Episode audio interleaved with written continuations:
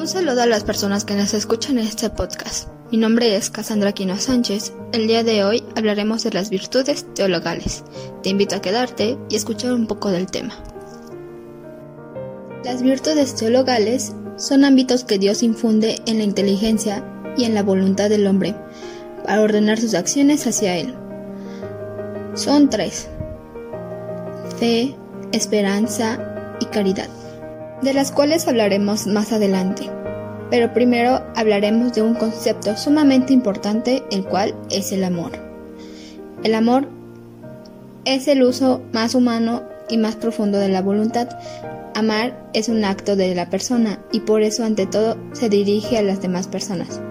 Sin ejercer estos actos y sin sentirnos dentro o reflexionar sobre ellos, la vida humana no merece la pena ser vivida. Fe. La fe no es un sentimiento ni emoción, sino una unión confiada de tu inteligencia y tu voluntad a Dios, porque la limitación de la mente humana es a veces un obstáculo para encontrar el sentido de la fe. Con la fe es posible entender el sentido de la vivencia cotidiana y la existencia del dolor y el sufrimiento. Esperanza. La esperanza es creer que se alcanzará lo que se desea.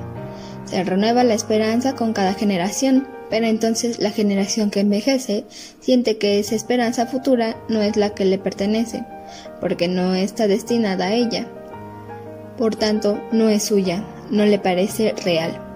Y a esto se suma que la nueva generación tiene libertad y toma decisiones diferentes a los que tomó la generación anterior, la cual ve afectada todavía más sus esperanzas porque el mundo mejor del mañana ya no es suyo, así que necesita tener una esperanza que supere todas las anteriores.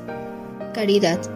La caridad es considerada la más importante de las tres virtudes teologales, por encima de la fe y la esperanza.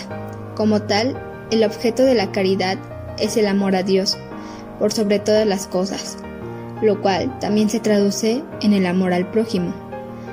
La caridad exige la práctica del bien.